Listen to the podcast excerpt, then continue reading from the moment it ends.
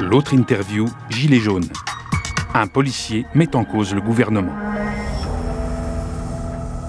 Alexandre Langlois, secrétaire général du syndicat de police Vigie, selon vous, D'où viennent ces violences policières envers les Gilets jaunes? Sur un maintien de l'ordre, nos collègues n'agissent pas d'initiative. Ce qu'on qu'on peut voir, euh, c'est que nos collègues, des fois, on leur dit mais refusez des ordres illégaux. Le problème, c'est qu'on nous dit, par exemple, je vais prendre le cas emblématique de nos collègues motards des Champs-Élysées, qui ont tiré trois grenades lacrymogènes sur euh, des manifestants pacifiques à ce moment-là. Ce qui s'est passé, euh, c'est que la salle de commandement leur a dit vous allez là, il y a des gens qui nécessitent, qui font un trouble à l'ordre public, il faut les disperser, vous tirez les grenades et vous repartez. C'est-à-dire qu'ils sont arrivés sur le moment, ils ont tiré leurs grenades, ils devaient repartir. Leur analyse de la pour savoir si l'ordre est légal, si les gens sont menaçants ou pas, ils, ils ne peuvent pas le faire. Ils ne peuvent faire qu'une chose, c'est faire confiance à leur hiérarchie. Même chose sur la place de l'Étoile, elle a été nassée régulièrement sur les premiers mouvements des Gilets jaunes. Nos collègues sur le terrain, euh, quand on allait les voir, disaient mais non, il y a forcément une porte de sortie, on n'a pas pu barrer toutes les rues, ce serait contre-productif. Et malheureusement, les manifestants, quand ils essayaient de sortir, ils ne pouvaient pas. Toutes les rues étaient barrées. Les seuls qui savaient que toutes les rues étaient barrées, c'est la salle de commandement, c'est-à-dire donc les ordres qui viennent du préfet de police, qui est nommé directement par le ministre de l'Intérieur. Et la haute direction de la police nationale, je rappelle que par exemple à Paris, M. Gibelin, directeur de la DOPC, donc de l'ordre public parisien, a fait des faux témoignages au serment à l'Assemblée nationale dans l'affaire Benalla, et en novembre a été récompensé en étant nommé euh, officier euh, de l'ordre national du mérite par le préfet de police, qui l'a comparé, comparé pardon, euh, au poilu de la Première Guerre mondiale. Donc voilà où on en est rendu au niveau de notre hiérarchie, à quel niveau elle est pieds et poings liés par le politique et qu'ils sont prêts à donner tous les ordres pour faire plaisir. Donc après, il y a quelques cas individuels de nos collègues effectivement qui peuvent déraper, mais quand on a tout l'ensemble de la situation, dans 99% des cas, cela vient des ordres de la hiérarchie et nos collègues sur le terrain ne peuvent pas analyser la situation. Donc c'est pas qu'ils exécutent les ordres très bêtement et méchamment, c'est qu'ils ne peuvent pas savoir que ce qu'ils vont faire est illégal avant de voir des vidéos qui vont partir par la suite. Donc ce qu'on incite les gens à faire, c'est quand si jamais vous devez déposer des recours ou des plaintes, surtout, surtout déposer plainte contre X pour que notre hiérarchie puisse être incriminée. Sinon, on changera des pions qui seront sacrifiés, qui font partie du peuple, et notre hiérarchie en mettra un nouveau pion à la place. Donc ça ne sert à rien. Il faut aller aux racines du mal, et les racines du mal sont notre haute hiérarchie. Il y a la deuxième chose, des collègues qui sont également envoyés faire du maintien de l'ordre sans formation, comme il n'y a plus personne à chaque fois qui mobilise 80 000 personnes sur les manifestations Gilets jaunes. Ils sont obligés de prendre des collègues de la BAC, des collègues de commissariat. Et on arrive à des choses parce que les collègues ne sont pas formés à ça. Après, on les invite, bien sûr, à utiliser leur droit de retrait parce qu'ils n'ont pas été formés. Mais c'est très compliqué de résister à la pression hiérarchique qu'on peut subir. On ne parle plus de gardiens de la paix, mais de force de l'ordre. On aimerait bien que ce soit nos missions. Voilà, gardien de la paix, c'est pour ça qu'on est rentré. Euh, après, c'est la dérive sémantique sur force de l'ordre. Donc, force de l'ordre a un petit côté pratique, ça permet de mettre également les gendarmes et d'autres services qui assurent les maintiens de l'ordre. Mais nous sommes très attachés, chez nous, en tous les cas à Vigipolice, au terme gardien de la paix. Et comme on voit comment sont gérées les manifestations gilets jaunes par notre hiérarchie, nous sommes plus utilisés comme une force répressive que comme une force de gardien de la paix. Euh, si on était gardien de la paix, on leur a donné également des choses, des pistes de réflexion sur le maintien de l'ordre. Donc nos collègues sont très bien formés en France, il faut le savoir. Nos collègues CRS qui ont les formations de maintien de l'ordre sont très bien formés. Encore faut-il que nos politiques et notre haute direction les utilisent à bon escient et de façon convenable. Euh, on leur a donné des pistes de réflexion sur comment se passe le maintien de l'ordre en Allemagne, comment il se passe dans les pays du Nord. on accompagne le mouvement et on sanctionne individuellement les fauteurs de troubles dans la manifestation. En France, nous sommes dans une gestion de la foule, ce qui fait des dommages forcément collatéraux, avec euh, des gens qui vont devenir radicalisés de chaque côté, parce qu'il y aura plus de blessés, il y aura plus de gens qui disent j'ai rien fait, je vais me venger la prochaine fois. Du coup, ils vont violenter les forces de l'ordre. Les forces de l'ordre disent bah, attendez, ils m'ont violenté, je vais riposter la prochaine fois. Donc on est dans une escalade de la violence voulu par la doctrine de maintien de l'ordre actuelle en France. Et finalement, ça pénalise à la fois nos collègues ainsi que les manifestants pacifiques. Et on n'arrive pas à se concentrer sur euh, les délinquants et criminels qui sont dans ces mouvements qui ne méritent qu'une chose, d'être présentés à la justice. Que pensez-vous de la doctrine du maintien de l'ordre actuellement mise en place? Sur les maintiens de l'ordre également, c'est qu'en France, on déploie 80 000 fonctionnaires euh, régulièrement tous les week-ends, parce qu'il y a quelque chose que nos gouvernements euh, oublient depuis 2008. M. Sarkozy a détruit les renseignements généraux. Les renseignements généraux avaient des contacts dans toute la société civile. Donc sur un mouvement comme les Gilets jaunes, on aurait forcément connu des gens des Gilets jaunes qui nous auraient prévenus pour que ça se passe bien en amont et que le jour J, bah, on se connaît. Et puis bah, c'est beaucoup plus facile d'avoir des gens en face qui ont déjà fait connaissance dans un contexte euh, tranquille et calme. Et à l'heure actuelle, on n'a plus ce, réseau. C'est-à-dire qu'on n'est plus. Le, gouvernement est obligé d'avancer en aveugle. Et du, du, coup, ils doivent déployer des fonctionnaires partout et n'importe comment plutôt qu'aux endroits sensibles contre les personnes euh, qui peuvent être dangereuses. Donc on est sur un déploiement de force aussi à cause de l'aveuglement euh, des Et à l'heure actuelle, personne ne parle de reconstituer les renseignements généraux pour justement apaiser en amont tout ce qui peut se passer, prévoir, parce que prévoir et euh, la prévention permettrait d'éviter les débordements. Donc c'est tout un ensemble. Et là, le message envoyé par le gouvernement, mais même les gouvernements précédents, c'est on veut aller à la confrontation, on ne veut plus éviter euh, la répression, et tout est mis en place pour que ça dégénère. En 24 heures, en France, trois policiers se sont suicidés. Depuis début 2019, nous avons sept de nos collègues qui se sont suicidés au 14 janvier, donc ça en fait un tous les deux jours, sachant que le 14 janvier, il y en a eu trois en 24 heures. Et pour le moment, les pouvoirs publics n'ont pas l'air de s'intéresser au sujet. Euh, je donne comme exemple, M. Castaner, depuis qu'il est ministre de l'Intérieur, a vu 17 de nos collègues se suicider. M. Morvan, depuis qu'il est directeur général de la police nationale, 57 de nos collègues se suicider. Et M. Macron, depuis qu'il a été élu, il a vu 75 de nos collègues se suicider. Là, il y a une recrudescence. L'année dernière, sur l'année 2018, nous avons eu 36 de nos collègues qui se sont donné la mort. Euh, et là, l'année commence très fort. Donc en général, c'est une perte de sens de leur métier, des pressions hiérarchiques. Et avec ce qu'on nous fait faire en ce moment, ce n'est pas forcément facile. Ces chiffres que vous avancez ne sont pas transmis par le ministère de l'Intérieur. Alors les chiffres qu'on avance, nous, c'est par le réseau de collègues. En fait, on s'entraide sur les réseaux sociaux. Donc c'est à du bon les réseaux sociaux. Ça permet de dire, bah, il y a tel collègue qui s'est suicidé à tel endroit. Donc il y a des collègues qui peuvent nous donner des témoignages, le contexte comment ça s'est passé, quand on peut le savoir. Et après, le ministère de l'Intérieur, lui, ne communique jamais là-dessus parce que ça le met en porte-à-faux. depuis, c'est ce qu'on dit, c'est que le quand un policier euh, rentre dans la police nationale, il a beaucoup plus de chances, à l'heure actuelle quasiment dix fois plus de chances de mourir de sa propre main que par un criminel. C'est-à-dire que l'institution a su nous protéger des criminels et des délinquants, mais pas d'elle-même. Donc c'est quand même catastrophique. Euh, par exemple, à France Télécom ou à Renault, quand il y a eu une vague de suicides, toute la direction a sauté. Il y a eu des enquêtes externes. Chez nous, c'est des enquêtes internes, donc l'IGPN, notamment l'inspection générale de la police nationale, qui vient vérifier. En général, les conclusions de l'enquête sur le collègue qui s'est suicidé sont déjà rendues avant l'enquête en disant problème personnel. Donc je au passage, donc, l'inspection générale de la police nationale est contraire au droit européen. Donc, dans le code éthique de police nationale, euh, qui devrait être normalement appliqué en France depuis 2014, vu que nous avons eu un nouveau code de déontologie, dit que la police n'a pas le droit d'enquêter sur elle-même. Voilà, donc c'est arrangerait à la fois les policiers et les citoyens pour différentes situations. Et nous avons un organisme à l'heure actuelle qui lave plus blanc que blanc la hiérarchie, qui est capable d'accuser euh, les policiers, de les rendre coupables ou innocents en fonction des besoins de com gouvernemental, ce qui est complètement aberrant dans une démocratie et une république. Pourquoi le ministère n'est jamais condamné pour les suicides il y a des familles qui ont voulu se porter partie civile et déposer plainte contre le ministère. Ils ont reçu des pressions pour pas le faire. Ils ont reçu des menaces également. Donc c'est très compliqué euh, d'aller plus loin. Les procureurs en général classent sans suite. Donc on doit saisir un juge d'instruction, ce qui complique l'enquête.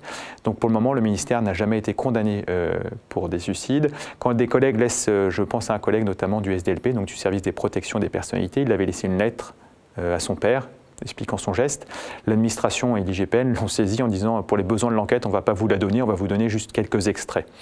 Donc le père a fait un appel sur les, sur les réseaux sociaux, il s'était filmé devant un commissariat avec un communiqué de presse. Et à l'heure actuelle, nous ne savons toujours pas, c'était il y a un an, s'il a pu enfin avoir l'intégralité du courrier euh, que son fils lui avait adressé. En 2017, le syndicat avait déjà tenté d'alerter Emmanuel Macron sur la question. Deux mois après son élection, euh, nous avons envoyé une lettre ouverte à M. Macron avec des propositions à lui faire pour lutter contre le suicide au sein de la police nationale. Euh, nous lui proposions notamment des cycles de travail non pathogènes. Par exemple, à l'heure actuelle, la grande majorité de nos collègues travaillent en 4-2, c'est-à-dire 4 jours travaillés, 2 jours de repos, ce qui leur fait un week-end sur 6 et jamais les mêmes jours de repos dans la semaine. C'est-à-dire que ça leur brise toute vie sociale, toute vie familiale et toute vie où ils peuvent voir des amis. Dans un métier on a besoin de faire des breaks et de se reposer et de se reconstituer euh, de ce qu'on peut voir au travail. Donc ça, n'en a pas tenu compte, il ne nous a même pas reçus à l'époque, il a préféré recevoir, euh, recevoir Rihanna. Bon, chacun ses priorités. La deuxième chose également, c'est qu'il y a des choses qui marchent à l'étranger. Au Québec, la police québécoise avait le même problème que la police française. Donc dans les années 80, ils avaient à peu près le même taux de suicide que chez nous. Grâce à des mesures très pratiques, par exemple, ils ont dit euh, consultation d'un psychologue obligatoire tous les temps de temps pour tous les fonctionnaires, pour que personne ne soit montré du doigt, accompagnement quand il y a des missions difficiles, gestion du personnel euh, non par la discipline et essayer de mettre tout le monde euh, au pas, mais plutôt un accompagnement, une gestion humaine des personnels. Et en 30 ans, leur taux de suicide a baissé de 80%, ce qui veut dire que quand on prend des vraies mesures d'accompagnement humain et qui respectent les gens, ça fonctionne. Que nous ne comprenons pas, il y a des choses simples à mettre en place, et pour le moment, aucune réponse. Les policiers sont-ils gilets jaunes? Alors nos collègues, une grande partie des policiers sont gilets jaunes sur, le, sur les revendications, notamment sur le pouvoir d'achat. Après, sur les revendications politiques, ce n'est pas le rôle d'un policier de prendre ça, à part dans sa vie personnelle. Mais après, ça met mal à l'aise nos collègues quand les gilets jaunes pacifiques vont les voir. Ils sont bien embêtés parce qu'ils disent, bah, on comprend, nous aussi, on voudrait boucler nos fins de mois. Le prix de l'essence qui a augmenté nous touche particulièrement, vu qu'on ne peut pas habiter sur notre lieu de travail, soit parce que les loyers sont trop chers, soit parce que c'est dans des endroits où notre voisin de palier sera le délinquant qu'on a arrêté dans la journée. Donc nous sommes obligés de nous éloigner. Comme nos horaires sont atypiques, nous sommes obligés de prendre la voiture. Les transports en commun ne fonctionnent pas aux horaires où on va travailler. Donc l'augmentation du prix du carburant a été la petite goutte d'eau également qui nous a impacté euh, énormément. Et après, euh, le pire de tout, c'est que le gouvernement essaye de nous opposer euh, à vous. Je vais donner l'exemple, c'est qu'au mois de décembre, M. Castaner a réuni les syndicats dits majoritaires, donc les trois qui ont le plus fraudé aux élections professionnelles pour garder leur poste, avec la complicité du ministère. Et ils ont dit, ils sont annoncés en fanfaronnant qu'ils avaient gagné une augmentation de 150 euros. Donc quand on fait l'analyse, en fait, c'est 40 euros normalement fin janvier. On verra si la promesse est tenue. Et le reste de l'augmentation est soumis à condition qu'on négocie sur garder des horaires de travail pourris et qu'on arrête de, demander pour nos heures supplémentaires. Donc autant dire qu'on se fait arnaquer. Et en parle tour de passe-passe, c'est que les 300 euros de prime pour nos collègues qui avaient été sur le terrain, donc on dénonçait que cette prime était un petit peu scandaleuse, il suffisait de payer les heures sup, on aurait gagné plus d'argent. Mais enfin bon, on aurait été content pour nos collègues qui l'aient. Ils l'ont juste aussi supprimé. Mais dans la tête des gens, on a été acheté pour 300 euros également. Donc c'est très compliqué d'avoir un ministère qui essaye à chaque fois, avec la complicité de nos syndicats majoritaires, de nous opposer aux Gilets jaunes. Après, dans l'ensemble des gens, les associations de policiers en colère soutiennent les Gilets jaunes. Il y a également, euh, par exemple, sur Paris, eu le collectif euh, autonome de la police qui a fait un concours de Gilets jaunes policiers, c'est-à-dire que nos collègues se mettaient des Gilets jaunes, on les photos évidemment de dos pour pas être sanctionnés. Sur les ronds-points, les manifestations en province, nous avons beaucoup de photos de collègues qui ont pris des pizzas, qui ont discuté tranquillement, où ça s'est très bien passé. Et il y a vraiment que sur Paris ou dans les grandes villes où euh, les casseurs sont instrumentalisés par le pouvoir et puis les médias, comme c'est en fait c'est sensationnel. Donc c'est les médias effectivement vont mettre en avant ce qui va ce qui va faire le buzz. Donc chacun son métier. Mais après malheureusement ces images sont catastrophiques à la fois pour les gilets jaunes et les policiers. Et d'ailleurs ce qu'on a pu voir, c'est que quand nos collègues attendaient énormément l'allocution de M. Édouard Philippe sur ces mesures quand il a pris sa prise de parole il y a deux semaines. On espérait des mesures sociales qui permettraient d'apaiser le mouvement pour que tout le monde rentre chez soi. Il n'a fait que mesures sécuritaires et répressives. Et nos collègues, je vais dire les réflexions d'un de nos collègues CRS, il avait dit c'est sûr, j'ai que ça à faire le week-end, j'ai pas de vie de famille, j'ai pas pas d'amis à aller voir pour me reposer. Donc on a des collègues qui ont fait des vacations des fois de plus de 20 heures sans manger, ou alors avec euh, une petite compote pomme pote et une bouteille d'eau de 50 centilitres. Et, euh, et, après avec des fois des, à travailler non-stop pendant 20 jours parce qu'on a les autres missions assurées pendant ce temps-là. Les services judiciaires complètement engorgés pour faire du chiffre et annoncer des interpellations et des gardes à vue avec 1080 euh, personnes sur Paris, par exemple. Donc on est sur de la communication politique répressive. Nos collègues n'en peuvent plus les détourner de leur mission. Beaucoup de policiers sont en arrêt maladie. Comment réagit la hiérarchie? Alors, il y a nos collègues qui se mettent en arrêt maladie euh, assez régulièrement en ce moment. Euh, ils sont, la question, c'est pas savoir pourquoi ils se mettent en arrêt maladie maintenant, c'est la question, c'est de savoir comment ils ont pu tenir aussi longtemps, vu les conditions indignes et inhumaines dans lesquelles on nous fait travailler. Voilà, quand je dis qu'on a 20 jours sans, 100 jours de repos, des vacations de plus de 20 heures, et des fois on n'est pas nourri sur ces vacations, au bout d'un moment on se demande comment les gens ont tenu jusque-là. Par contre, l'administration, elle, euh, trouve ça intolérable parce qu'ils pensent que nous sommes juste des matricules interchangeables et que nous sommes des robots et que nous avons juste à dire oui avec le doigt sur la couture. Donc ils utilisent la médecine statutaire dans la police nationale. Il y a deux types de médecine, la médecine de prévention qui est un peu une médecine du travail, j'allais dire, une médecine statutaire qui est le bras armé de l'administration. Donc eux, ils font des contrôles régulièrement pour pourrir la vie des fonctionnaires. Ils sont toujours très tatillons sur les arrêts de maladie. Des fois, ils accusent le fonctionnaire de présenter des arrêts de maladie de complaisance, alors qu'un fonctionnaire ne peut pas écrire un arrêt de maladie de complaisance. S'ils ont un problème, il faut qu'ils se retournent contre le médecin traitant ou le spécialiste qui a fait l'arrêt maladie. Mais ils ne le font jamais par facilité. Ils sanctionnent nos collègues de cette façon-là au disciplinaire. Nous avons même une collègue qui avait été harcelée par sa chef de service.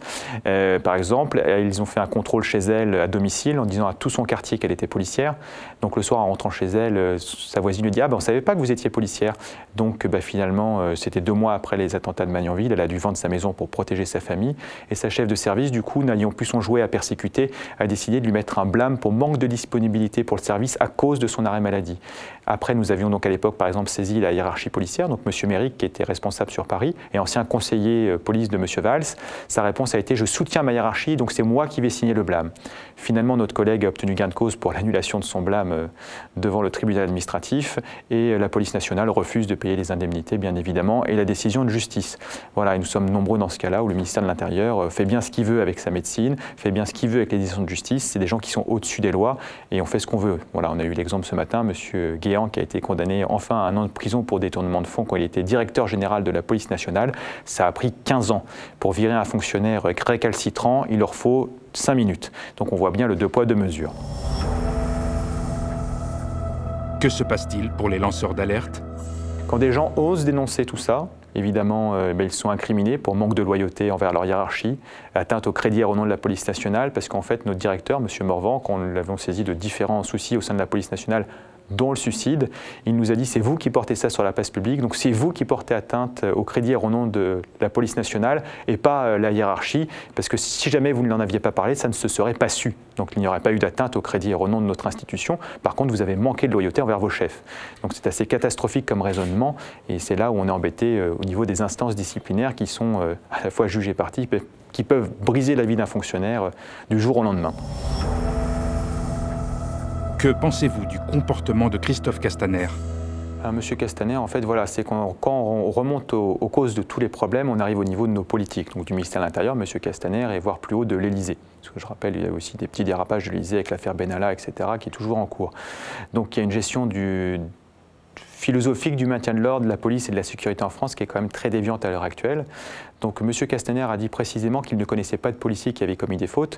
Encore faudrait-il qu'il connaisse des policiers de terrain, je veux dire. Donc sur la sémantique, il n'a sans doute pas menti. Après, euh, encore, c'est parce qu'il ne connaît personne.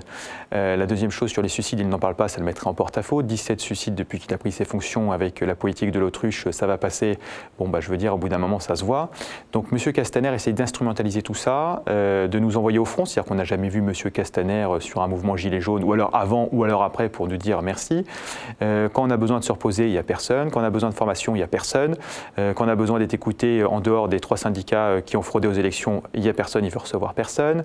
Quand on veut débattre avec lui sur euh, des différents médias ou journaux, il est toujours aux abonnés absents, il refuse parce qu'il a peur de la confrontation.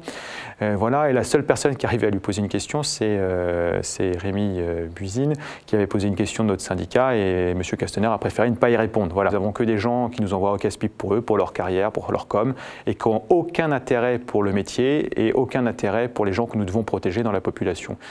Donc euh, ben, il serait bien qu'on s'en rende compte. C'est pour ça que nous demandons la démission de M. Castaner, comme nous avions demandé la démission de M. Collomb, que nous avions fini par obtenir. Dans le cadre du grand débat national, M. Macron ne parle pas de la sécurité, il ne parle pas des suicides de façon générale, parce qu'on nous dit les morts sur les routes, c'est très important. La première cause de, suicide, de, mort violente en France, c'est le suicide, quand même, rappelons-le, et rien n'est fait pour lutter contre. Donc on invite M. Macron à se pencher dessus. On rappelle que là, normalement, Rihanna n'est pas disponible, donc euh, bah, s'il veut nous recevoir, c'est l'occasion. Le média est indépendant des puissances financières et n'existe que grâce à vos dons. Soutenez-nous sur lemediatv.fr. Et pour ne rien rater de nos contenus, abonnez-vous à nos podcasts.